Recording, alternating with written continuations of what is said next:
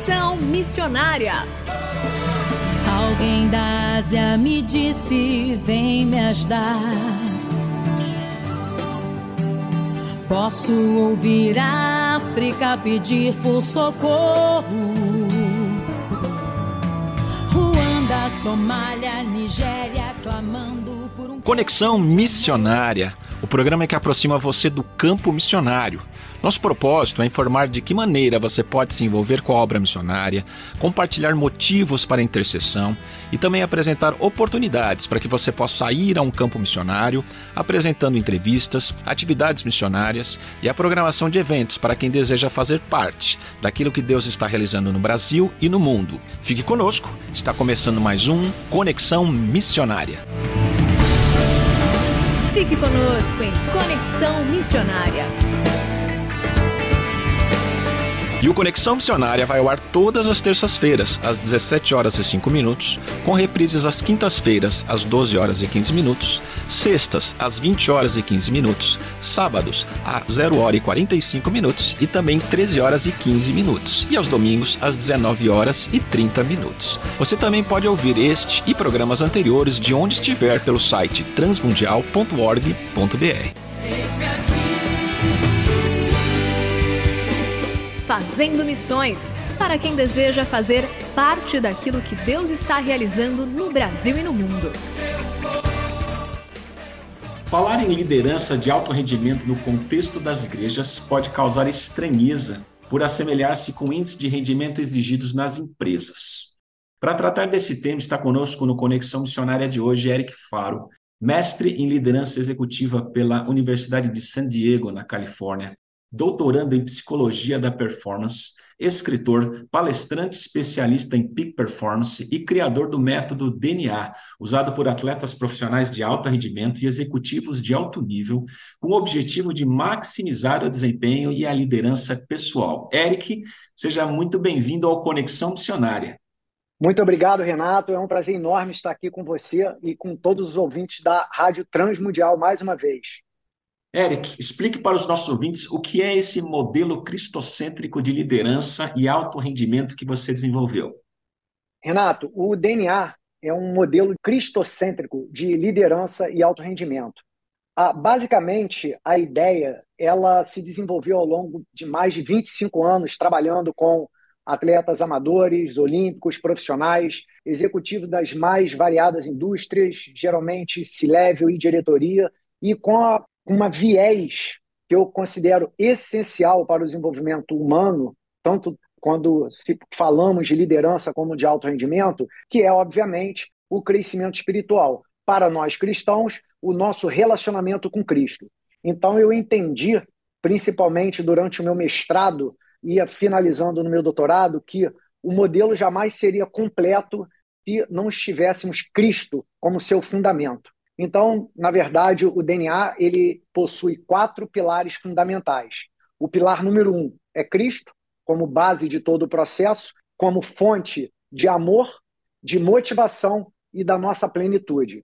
Com esses pilares, eu faço, obviamente, dependendo do trabalho específico, seja com executivo, com atleta profissional ou uma organização, é desenvolvido todo um programa validado academicamente para que esses líderes e atletas eles possam não só se tornar líderes mais eficazes, fundamentados é, é, com, com todo esse, esse conceito, todo esse amor, toda essa, essa essas competências que são é, é, em nós, em nós e através de nós, pelo poder de Cristo, no caso, melhorar é, é, questões, competências como comunicação, tomada de decisão, resolução de conflitos, é, melhorar o, o engajamento da, da, das equipes, melhorar a conexão para nos dar, para nos levar aquele sentido de pertencimento, é, é, liderarmos com integridade, baseado na verdade, na honestidade, para que nós possamos é, criar e desenvolver times baseado na confiança e, obviamente, que, é, para que possamos, uma vez que é, estamos liderando é, através desse amor que vem de Cristo, é o amor altruísta, é um amor sem esperarmos nada, é um amor verdadeiro para, é, para o bem do nosso próximo, nós estamos preparados com toda essa motivação para liderarmos em alto rendimentos ou, em caso de atletas, performarmos em alto rendimento. E o que isso significa na prática? Que com todas essa, essas questões de um, entre aspas, crescimento espiritual, é, é, desenvolvendo o nosso relacionamento com Cristo, crescendo a nossa fé, a nossa esperança, a nossa perseverança, nos conectando com o nosso chamado, aumentando o nosso nível de comprometimento, de resiliência de crescimento através da, da fé, da esperança, da perseverança, nós estamos preparados para, através dessa motivação que vem de dentro de nós, do poder de Cristo, essa motivação intrínseca nós estamos preparados para termos uma, um maior sentido de autonomia no estabelecimento de nossos objetivos e metas, isso nos dando um constante, uma mentalidade de crescimento, para desta forma estarmos melhorando e crescendo continuamente, consequentemente nos tornando mais competentes e confiantes para performar. Uma vez passando por todo esse processo, obviamente, nós começamos a ter uma vida com mais propósito e significado, mais cheia de gratidão e contentamento, aumentando a probabilidade de estarmos vivendo de fato uma vida com maior bem-estar, conectados em Cristo, florescendo e frutificando em nossas vidas pessoais e profissionais. Então essa é uma é uma é um resumo de 25 anos de pesquisas e trabalhos é, e, e fundamentação científica de todos esses conceitos que eu julgo necessários para que possamos liderar e performar em alto nível. A gente já viu muitos, tantos outros conceitos de liderança, é, muitas pessoas bastante reconhecidas mundo afora que falam sobre liderança, mas qual é a diferença desse método DNA que você desenvolveu com relação a esses outros conceitos? Renato, esse o, o, método DNA, eu obviamente eu reconheço que existem dezenas de modelos de liderança, dezenas de modelos de alta performance, dezenas de protocolos científicos para esses essas duas áreas, liderança e alto rendimento, mas o que torna o DNA único é o fato dele ser um modelo completo. Além dele ser cristocêntrico, onde ele traz a espiritualidade como fundamento, como base, como cristãos, o nosso chamado ele só pode vir de Cristo. Na literatura científica existe já nos últimos dez anos, um interesse muito grande na, na questão do chamado para as nossas vidas. Mas eles não fazem, na, a literatura científica não faz o link de chamado e o autor daquele chamado, ou a pessoa daquele chamado. E nós, como cristãos, obviamente, fazemos esse link com Cristo, porque é Ele quem nos chama. Então, a partir desse momento que esse link é criado para nós cristãos, a, o, o chamado ele já na literatura científica, ele já é correlacionado positivamente com maior fé, maior nível de comprometimento, maior nível de esperança, maior nível de resiliência, maior nível de perseverança, que nos dá uma mentalidade contínua de crescimento. Já podemos relacionar academicamente, validar que o amor altruísta, que é um amor que modelando o amor de Cristo, é um amor incondicional, ele aumenta a probabilidade de nós estarmos criando ambientes com uma conexão genuína, onde nós de fato nos preocupamos com os nossos liderados. Essa, essa conexão ela causa um maior nível de pertencimento e assim por diante. Respondendo a tua pergunta, o DNA, a diferença do DNA é que ele é um modelo completo, onde se é trabalhado o crescimento espiritual e é academicamente validado, correlacionado com todas as competências necessárias para se liderar em alto nível, para performar em alto nível e para viver no presente com plenitude, com gratidão, aumentando a probabilidade de experimentarmos o bem-estar, o florescimento e a frutificação em nossas vidas, que é feito o link. Quando a gente chega no estágio da plenitude, eu faço o link novamente para a base, que é Cristo, que somente na casa de Deus florescemos, somente conectado com Cristo frutificamos. Então, esse é o grande diferencial do DNA. É um modelo cristocêntrico completo de liderança, alto rendimento e plenitude.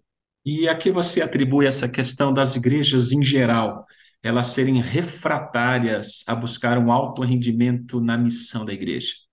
Eu acho que, primeiramente, temos que conversar sobre a definição, o conceito de alto rendimento. Muitas das vezes, principalmente no meio eclesiástico, se é confundido o alto rendimento com, aquela, com aquele alto rendimento organizacional, onde o, o bottom line, entre aspas, como se fala muito no, no, no, no mundo empresarial, é o lucro.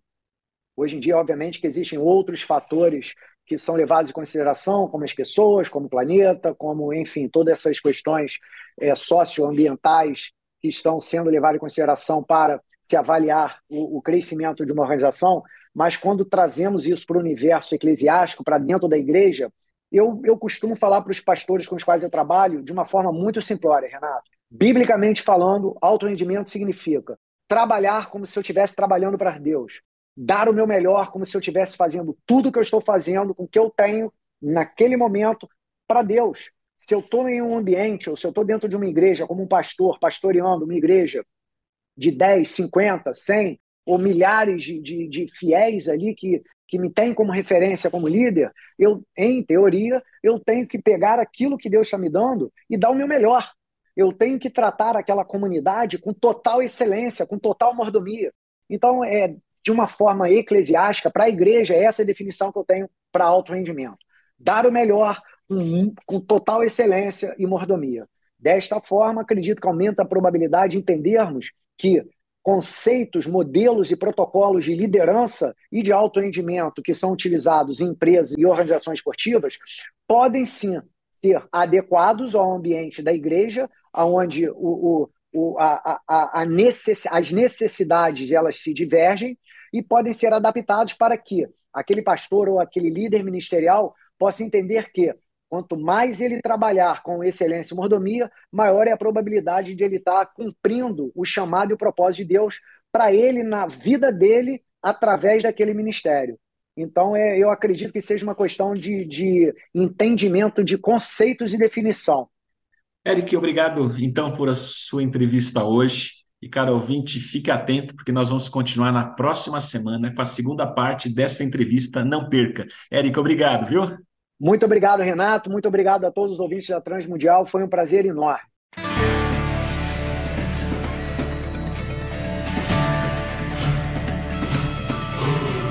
Estamos encerrando mais um programa Conexão Missionária. Eu, Renato Kroger, apresentei, com trabalhos técnicos a cargo de Tiago Lisa, Lilian Claro e Pedro Campos, e vinhetas gravadas gentilmente por Renata Burjato.